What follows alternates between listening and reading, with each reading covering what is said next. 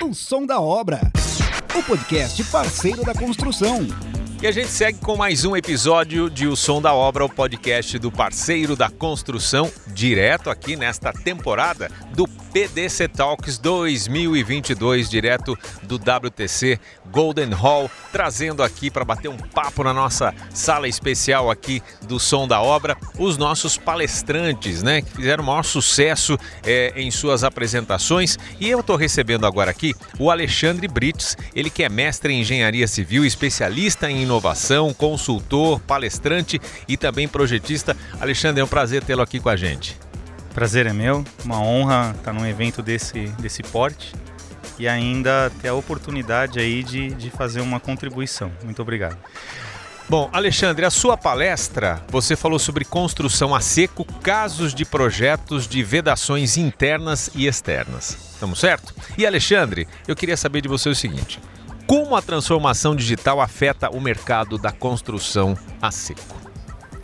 Olha, é, na verdade a construção digital ela afeta o mundo, né? Hoje quem não está, a gente tem até uma brincadeira no, no escritório, né? Quem não está na internet está morto. Exato. Né? Então esse evento acho que está traduzindo tudo isso.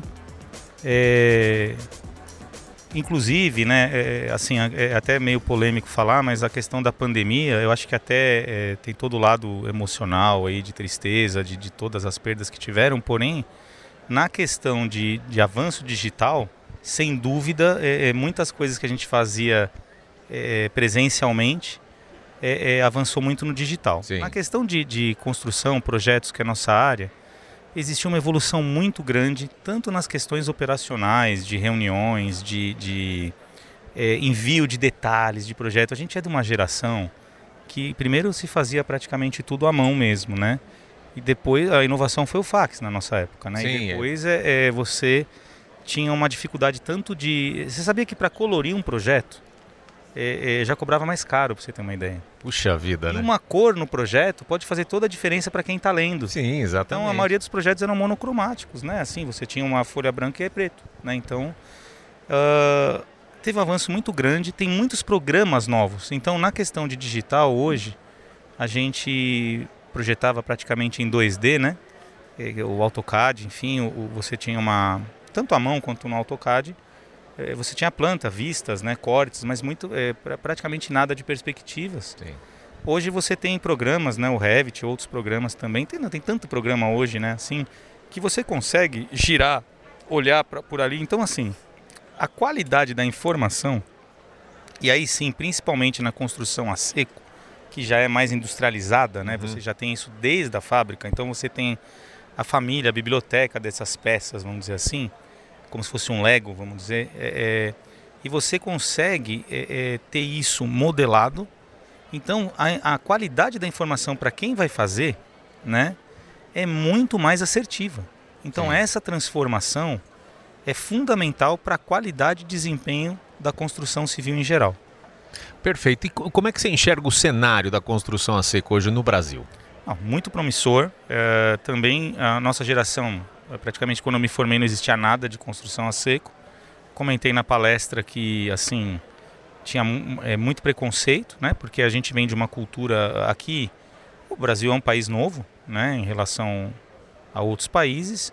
E aqui teve uma, lógico, teve a, a imigração mais dos europeus e, e a alvenaria, né? É, é, é, os mestres italianos, né, que a gente fala, é, tem várias bibliografias disso, é, trouxeram muita cultura do, do da alvenaria, do, do revestimento, uhum. muito bem feita. Inclusive, acho que o Brasil, eu estava comentando, é um dos melhores países do mundo nessa área. E também deve ter, sei lá, de alvenaria aqui em São Paulo, deve, não sei se alguém no mundo consegue fazer com a qualidade e produtividade que é feita. A construção a seco, vamos dizer assim, mais dos Estados Unidos, né, mais o drywall que eu falei, ou, ou outros tipos de aqui o steel frame, o de frame em si, ela engatinhava, né, e nos últimos anos teve uma uma escala muito grande, inclusive na questão tanto de casas mesmo para segmento econômico, então tem essa uh, onda de coordenação modular, né, que vem há muitos anos, mas na prática agora que foi mais é, consolidada e também é, em paredes, em shafts, né? Então houve uma evolução muito grande, mas tem muito para crescer. O Sim. que evoluiu não significa, é, é assim, é uma porcentagem muito pequena do mercado. Então tem um mundo para evoluir. E uma coisa que a gente tem que entender é que não é uma briga com a alvenaria ou parede de concreto, tem espaço para todo mundo. Sim. Inclusive, eu sou fã, eu mostrei lá o, isso, a Gafisa, lá o Marma implantou, hoje tem na Trisul, tem em outras, tem na Cirela, tem em outras. Projeto que eu chamo de projeto híbrido. Você usar cada sistema onde é adequado. Então, por exemplo, às vezes é viabilizar fazer uma fachada de parede de concreto, todas as paredes internas de drywall e as paredes de escada e elevador fazer em alvenaria, não tem problema nenhum. Cada sistema se integrando. Mas jamais eh, a gente tem que pensar o seguinte: em questão de sustentabilidade, hoje no mundo está se falando muito em desconstrução. O pessoal já está pensando assim: quando acabar a vida útil desse prédio, como eh, eh, eu vou, vou fazer um retrofit ou eu tenho Sim. que desconstruir? Poxa, imagina desconstruir um prédio que é de concreto e um prédio que é de, de drywall. Você- uma parede, por exemplo, tem gente que faz casa e uma parede interna de um banheiro é de concreto, que pesa duas toneladas por metro cúbico. E um drywall pesa é, 20, né, 200 que seja, assim, é, é, 20 seria um EPS, vai, que seja 200 quilos, né? Poxa vida, né? Tem alguma coisa errada, né? Não Sim, pode ter as total. duas coisas para a mesma função, né? Então, é, é, a construção a seco, ela, ela evoluiu muito. Né? Para quem está no mercado, deve estar bombando. Eu estava conversando com a Beth lá, as fábricas bombando em é, vários turnos, enfim. Mas ainda assim é uma parcela tão pequena do mercado que tem tanto para crescer, porque o Brasil é enorme. O Brasil é enorme. Então, assim, ainda impera outros sistemas. E a construção a seco, eh, ela veio aí forte e, e principalmente para o nosso déficit habitacional, Uhum. ela é uma opção muito, muito genuína, assim, muito eh, nobre, porque ela consegue uma velocidade e escala, né, que pode ser feita em fábrica. Hoje nós temos grandes empresas que estão fazendo casas em... O Jonas deu uma palestra aí também. Sim. Eh, você deve ter conversado com ele, acho, né? Ainda não. Ainda não. Ainda não, ainda não. É, é, você tem, eu trabalho para uma outra que é a Lea, que eles estão fazendo casa na fábrica, também Aratal, e levam de caminhão e, e- e montam a casa lá. Então, poxa, é, olha a oportunidade que te dá, né? Exatamente. E a gente percebe né, que é uma, uma grande evolução a título, de, como você falou, praticidade. Para muitos projetos vai pesar muito menos na obra, né? Claro. É, é, a, a facilidade de você ter um- uma redução brutal de perda de material também, né? Porque é totalmente customizada, né? Já sai praticamente pronta, né? Coordenado modularmente. isso. Exatamente. E eu queria saber de você, Alexandre, como é que tá? é, como é que os profissionais estão se adaptando, né, nesse cenário aí de tantas preocupações sustentáveis no Brasil hoje? Sim. É, eu acabei de vir de um congresso, né, que, que foi lá no, em Brasília, Aham. do Ibracon, né, Congresso Brasileiro do Concreto, porque a estrutura de concreto ela é uma, uma referência mundial no Brasil, Uhum. e o tema era sustentabilidade. Né? E o que você falou é, foi muito isso. No, no sustentabilidade, é assim, eu acho que teve primeiro aquela fase do amor, do romantismo, que era o coisas que talvez não tinham muito resultado eficaz, mas é, tinha aquela questão de ter o, vai, o, o greenwash aí, né, o marketing verde, que, que Uhum. Num sentido pejorativo. E hoje estão vendo que sustentabilidade é um pilar que é econômico, social e ambiental, não só ambiental. Então, assim, é um caminho sem volta. Né? Eu tinha um chefe que falava muito isso, né? os Ores que trabalhou na Cirela comigo. É, é um caminho sem volta. Por quê? É, desperdício é dinheiro. Então, além de você afetar. Tá bom, então você não liga para o meio ambiente, mas você liga para o bolso, não liga? Então, assim, se você pegar um empresário que, que é um negacionista, que não quer falar de sustentabilidade, mas ele não quer jogar dinheiro fora. E, e o pessoal que fala de sustentabilidade tinha muita resistência Uhum. com a questão financeira, de falar, ah, eu estou colocando isso que é mais econômico. Não, estou colocando isso porque é mais econômico e é sustentável. Então, a sustentabilidade, esse tripé, que é um conceito que é um caminho sem volta. O Brasil, ele tem é, é, os recursos que o Brasil tem, ele consegue ser melhor que qualquer país. Por quê? Ele tem os recursos naturais disponíveis, tem as fábricas. É, é, e o que está faltando? Essa é, integração, incentivo também, e os projetistas é, acreditarem nisso. Eh, hoje eu vi muitos projetistas aqui, né? O Jonas que eu te falei, vi o Rangel aí, eu sei que teve outros que participaram desse evento maravilhoso, né? É um evento de sucesso, mais de acho que sei lá 800 pessoas estão aqui. a todas as pessoas que estão online também. E o tema central ainda é, é, é, é apesar de falar da transformação digital, é sustentabilidade pura, pura. Então, o nosso escritório hoje ele preza por é, é, a melhor solução que dê o melhor resultado em questão de produtividade, de desperdício, tal. Isso é sustentabilidade na veia. Então, quando eu fui falar hoje da palestra, é demonstrando cases práticos na obra para a pessoa ver, porque às vezes ela não acredita. Então, tem que ver o vídeo, tem que, que participar, tem que visitar. A diferença que é de uma obra tradicional para uma obra com esses conceitos, ela é, é brutal mesmo. A palavra que você usou, brutal. Bom, e, e, uma coisa importante, né, dentro da, do, da, da, sua visão, né, e da sua perspectiva, sua ótica aí, que vê todas essas possibilidades, a gente vê que no, no, mundo se utiliza há muito mais tempo do que aqui no Brasil. É justamente nesse ponto que eu queria chegar com você. Quais os desafios que você enxerga e as vantagens para a construção a seco aqui no Brasil? É, a gente está num país que, assim, é, é, a nossa cultura, como eu falei, além da imigração e, e a gente também na faculdade, né? É muito difícil, né? Eu estou na faculdade há muitos anos, né? Envolvido em e assim uma grade curricular você não muda de um dia para o outro. Sim. Enfim, o engenheiro ele já é criado, né? Para produtos é, base cimentícia, isso é normal, é o que dominava, é o que domina, uhum. que não tem, vai sempre vai ter. O que eu falei, uma estrutura de concreto armado para um prédio alto, enfim. É, é nossa cultura, o concreto hoje excelente. Vedações poxa vida, é, é, você ter o steel frame como, como estrutura auxiliar, forros leves, tudo isso. Então, assim, é, é o grande desafio é você mudar a, a cabeça. Por exemplo, você está numa faculdade que você só vê concreto armado, só vê alvenaria e só vê argamassa, o que, que você vai fazer quando você sair da faculdade? Só vai fazer isso. Só vai fazer isso.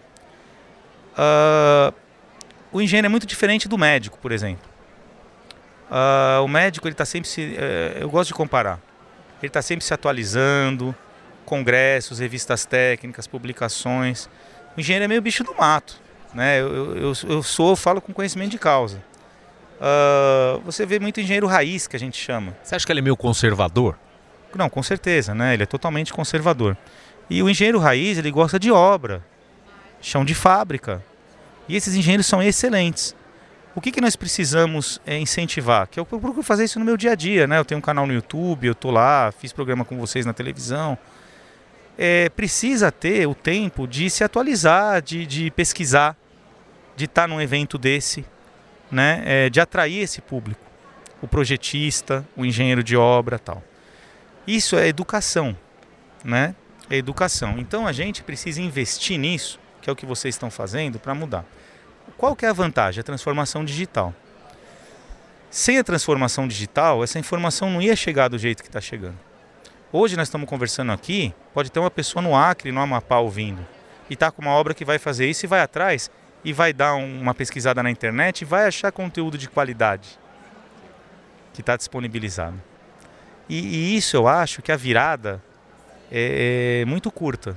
Uh, quando ele perceber as vantagens da construção a seco para determinados sistemas, eu acho que a, virada é muito, é, é, muito fácil de acontecer.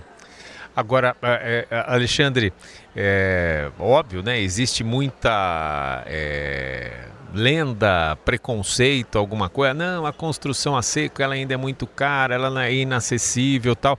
E cada vez mais a gente vê profissionais estudiosos como você que estão sempre é, buscando levar informação justamente nesse processo aí de troca né, de informação com quem está acompanhando a gente, mostrar todos esses benefícios e essa questão do custo, por exemplo, fica muito claro quando você vê que a redução é, é, absurda que você tem da perda de material compensa muito em relação a isso. Não que seja uma, uma obra é, é, super cara, ela tem um valor diferenciado, mas quando você coloca ali na ponta do lápis mesmo, né, como, claro. diriam os antigos, ela vai ser muito vantajosa também, né? Com certeza, não. Para alguns setores é, nem, nem se discute. Por exemplo, um setor que está em crescimento no Brasil, como o Brasil é um país novo, esse setor lá fora já já estava muito consolidado.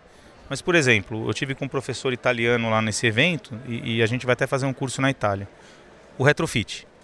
Sem dúvida, é, é um mercado que está crescendo absurdamente e é construção a seco. Não dá para a gente pensar num retrofit com construção molhada. O grande erro nosso, eu acho que é comparar. É, é, eu acho que tem espaço para todo mundo. Por exemplo, nós vamos ter muito mais construção a seco sem deixar de ter alvenaria e estrutura onde precisa. Sim. Eu dei um exemplo ali na sala, que assim, às vezes a escada, se for uma escada de um prédio alto, ela pode ficar inviável fazer com construção a seca só pelo fato da pessoa querer fazer o prédio inteiro com construção a seca. Então, às vezes, fica muito mais viável você fazer o core com alvenaria e todo o resto de construção a seca. Usar alvenaria onde Sim. vai dar vantagem a construção a seca. O que está acontecendo é que parece que eles são adversários. Jamais dá para fazer é, tudo de um sistema. Por exemplo, o, é, a construção a seca entrou muito agora com shafts, carenagens tal, que é lógico. Você vai pegar e vai fazer um monte de tubulação lá e ficar rasgando a alvenaria. Uhum. Então, a, a construção a seco, ela, assim, ela sempre vai enfrentar preconceitos é, pela cultura do nosso país. Mas é, é, isso dá para ter a virada a partir do momento que você conhece o sistema. O que estava acontecendo é que estava tendo muita crítica sem conhecer o sistema. Então, por exemplo, você critica, mas você nunca morou. Sim, exatamente. Entendeu? Por exemplo, eu comprei um carro de plástico. É, as gerações passadas, eu comprei é, um dos carros que eu tinha o sonho de ter, era aquele ah. Smart. Sim. E há uns 5 anos atrás eu tive esse carro, nossa, achei o máximo, era de plástico. Se falasse isso lá atrás, imagina, carro de plástico. Absurdo as é pessoas é isso, né? falar, Não, é. É, é. Daqui a pouco vai ter um celular de plástico. Então, então assim, é, são preconceitos que a pessoa tem, não é de maldade, é de desconhecimento. Ela não morou. Muitas vezes eu levo, hoje eu levei uma empresa de Santo André, que chama Scala. Eu levei numa obra da Trisul, que é de drywall. Sim. A casca é de parede de concreto e, e as paredes são de drywall. Para as pessoas verem antes de criticar. Vai lá e vê, sente. E não é o que elas acham. A pessoa acha que vai soprar e vai cair a parede. Você entendeu? Entendo. É, são coisas que, assim, por talvez um trauma, algum fato isolado, e a pessoa generaliza, né? Então, Uh, isso aqui não dá para viver sem construção a seco. Como é que você vai fazer isso aqui, toda essa estrutura? Então, assim, alguns setores como feiras, eventos, já é consagrado. Retrofit e tal. E no setor da construção civil, nós temos grandes projetos com construtoras, com wood frame, steel frame, é, é, mesclado com alvenaria, mesclado com parede de concreto, é um, é um, sucesso. E é bacana você falar isso pra gente, né, Alexandre? Porque eu já ouvi muitas pessoas, né? A gente está aqui, obviamente, é, com esse projeto do podcast, levando informação para as pessoas. É, eu, eu não sou especificamente formado na área, mas eu estou aprendendo muito aqui a cada edição do podcast. Claro. E a gente percebe até uma, uma das desculpas que eu já ouvi, comentando até sobre o podcast. Não, mas depois o valor de venda vai ser diferente ah. e tal. Você vê que as pessoas vão buscando, é, é, às vezes, desculpas para não ingressar. E uma outra questão também é a falta é, de conhecimento do profissional, né? Essa questão da qualificação para ele poder trabalhar com esse outro material é, também, né? Claro, é o que eu falei. Tudo que a gente desconhece, né? É uma novidade. Então você domina um, um, um tipo de serviço, domina, que tem os macetes, que tem todo o conhecimento, a mão de obra já consagrada, tudo. E aí você vai para um outro tipo. Então tem aquele medo também, né, de, de será que vai dar certo? Tá mexendo numa coisa que eu domino, né? Isso que eu falei para você do da atualização, uhum. dos cursos, né? Eu tenho um canal no YouTube que assim, eu tenho vídeo de tudo, de alvenaria, de contrapiso, de é, porque assim, você vai se deparar com coisas que têm limites. Por exemplo, se eu for no evento de alvenaria estrutural, tem um limite da alvenaria estrutural. Sim. Se eu for no evento de concreto armado, tem um limite. Tem vantagens que são indiscutíveis. Então, assim, a, a construção a seco, para vedações internas é sem dúvida. Para forros, para. E para paredes externas hoje, com as grandes inovações que a gente tem, por exemplo, você tem uma placa que é a Glazoc X que tem hoje, uhum. puxa vida, é, é como para retrofit, né? Para vedações também de, de prédios, como falar que não dá para usar? A questão de viabilidade que você falou, Uh, o, o Brasil, o brasileiro, ele tem uma ansiedade muito grande. Isso também não é só para o setor da construção. Ele é imediatista, né? a maioria da população. Então Sim. ela quer resultado a curto prazo. Né? Então até que você vê, né? Que tem cursos que, que a gente faz engenharia em 5, 6 anos, é, depois faz pós-graduação, faz mestrado, faz doutorado, faz tudo. Aí tem um cara que vai lá na internet e fala que tem um curso de duas horas que aprenda tudo sobre engenharia. Não tem isso? Sim. Tem no seu setor também, não tem? Total. É, é, aliás, o, o, setor de vocês, eu não sei nem como vocês sobrevivem, que o jornalismo hoje o cara liga a câmera lá e, e Todo vira mundo um, já sai fal não falando. Já tem mais né? faculdade de jornalismo. Exato, de, de, é. Acho que é até chato, porque eu imagino se fosse na engenharia, né? Ou médico, já imaginou? O cara Sim, já saiu é. operando, pô. Fez o curso rápido. É, então tem que respeitar a profissão, né? O, Sim. E fora o acadêmico, a experiência da pessoa, né? O Totalmente. de, de, de vida, né? Engenharia tem muito isso. Então, a- o que está acontecendo é assim. A pessoa, ela, ela não, não, não, ela quer o imediatismo e ela não quer o resultado de longo prazo. Então, o que está acontecendo? Ah, olha, eu, eu, eu não conheço isso. Isso aí vai dar resultado? Vai ser mais barato? Então ele só se preocupa com o custo inicial que você falou. E o custo, ele é global. Primeiro, a gente tem que entender a obra como um empreendimento, o custo da vida útil inteira, entendeu? Até a desconstrução que eu falei que lá fora está discutindo isso. Obviamente, para um empresário que é um incorporador ou um construtor, ele vai falar que isso é uma visão romântica de sustentabilidade, enfim, Uhum. porque ele vai vender o negócio dele e depois isso vira um empreendimento e teoricamente ele não tem essa responsabilidade entre aspas da vida dele lá, né? Dos custos durante a vida útil. Ah, O conceito de sustentabilidade é totalmente diferente. Por exemplo, se esse prédio vai economizar água, energia, enfim, lógico, super bem, ele teria que valorizar isso na venda. Porém, a questão do custo inicial, ela não é real. Porque quando eu comparo uma estrutura e uma vedação de, de construção molhada com construção a seca, já não dá para comparar. São desempenhos diferentes. Tá. Então, se eu conseguisse colocar na mesma régua do mesmo desempenho e pensar na vida útil, que é um conceito até novo, que veio com a norma de desempenho, que é muito falado lá fora, quanto vai durar as coisas? Porque ninguém pergunta isso.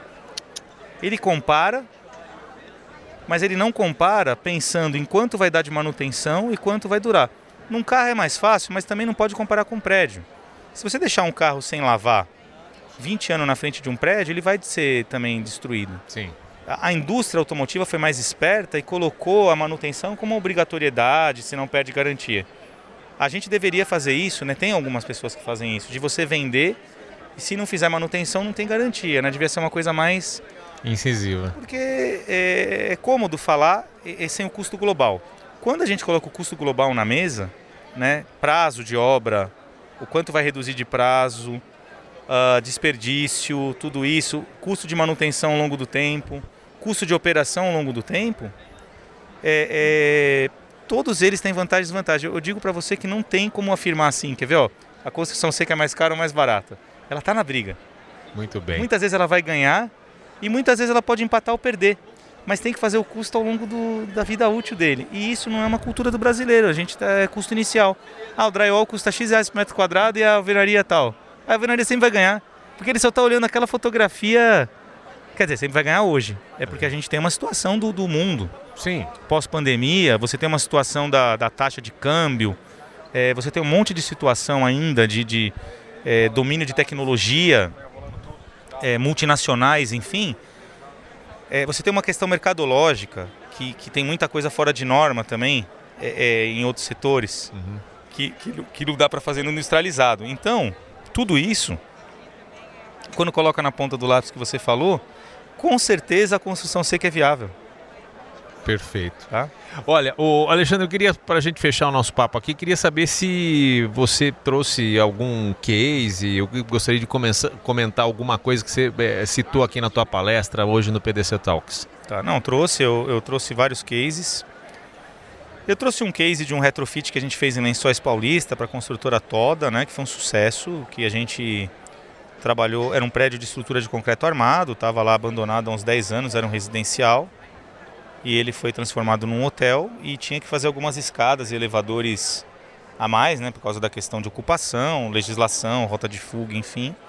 Foi feita estrutura metálica e a gente teve um sucesso enorme colocando steel frame é, com drywall por dentro, chapa, chapa rosa no caso, por causa da questão de incêndio, e o Glazoc X, né? Uh, gosto muito desse case, trouxe ele completo o pessoal ver. Nós fizemos um estudo comparativo de custo com chapa cimentícia na época e EIFES também.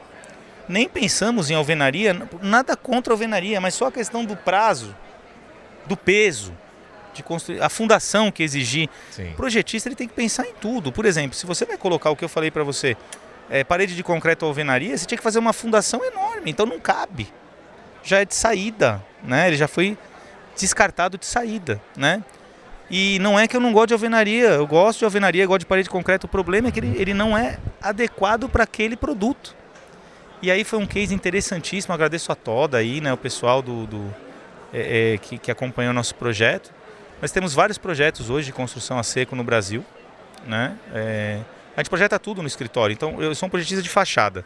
A hora que chegar lá, eu indico para o cliente a fachada que eu acho que é mais adequada para aquele projeto indicamos duas, três opções. E, e, temos muitos projetos hoje com steel frame e Glassrock X. Eu gosto muito da placa da Glassrock X, eu gosto muito. A gente projeta com cimentícia também, mas ela é mais leve, ela é mais fácil de operar, de cortar, tudo isso é, é... ajuda muito na mão de obra. Sim, economia de tempo. Produtividade. Produtividade. Tem uma questão também humana, né? Por exemplo, a, a gente está aqui hoje, né? A gente é privilegiado, né? Sim. Poxa vida, né? A gente, é... ó, tá aqui, né? Pô, você pega um operário que está todo dia, né? Eu trabalhei muitos anos em construção e assim não é fácil assim. Se você puder não sobrecarregar ele tanto, eu acho que é uma missão que a gente tem. Você entendeu? É, coisas mais leves, sabe? Serviços menos brutos. É, eu tenho uma questão meio, eu acho que é uma questão social que tem tudo a ver com o tripé da sustentabilidade. É, se ele puder produzir mais ganhar mais e, e tendo menos esforço, eu acho que é o caminho. Não é só uma evolução, uma missão. Gostei uma dessa, missão. gostei é. dessa, dessa parte aí. Com essa, com essa sua afirmação aqui, o Alexandre, queria agradecer a sua participação, foi muito legal. O Alexandre Brits bateu esse papo aqui super legal com a gente, falou sobre construção a seco. Alexandre, sucesso para você. E quem está acompanhando a gente, tanto por áudio nas plataformas de áudio ou por vídeo também, como é que pode fazer para entrar em contato com você, para tirar dúvidas? Ah. Quais os contatos? É, eu estou disponível é, 100% do tempo aí com os meus contatos pessoais, né, no qualquer plataforma Alexandre Brits. Deem lá meu e-mail, meu WhatsApp direto. Uh, graças a Deus hoje a empresa, a gente, tá, a gente tem uma holding né, de quatro empresas, é, a gente está com, com 280 clientes no país. Também projetamos já para fora, Miami, Paraguai. E hoje nós estamos com mais de 150 projetos em andamento. É, a gente é muito acessível, a gente gosta, né? A gente investiu, eu tenho uma é, a, a, minha esposa, que é a Valéria, minha sócia, a Fernanda, que é a do marketing e cuida das redes sociais. Ela, a gente foi uma das primeiras empresas da construção a investir muito forte em, em redes sociais, Sim. de uma forma planejada, estratégica, uh, para demonstrar trabalho. E isso deu muito retorno, viu? Então, assim, a gente está muito disponível. Alexandre Brits, em todas as redes. É, é muito fácil falar com a gente. Muito bom. Obrigado, Alexandre, mais uma vez. Eu que agradeço. Muito obrigado. Alexandre Brits falou com a gente aqui no PDC Talks, no nosso Som da Obra, o podcast do parceiro da construção. Já já tem mais um episódio novo para você. Só aguardar.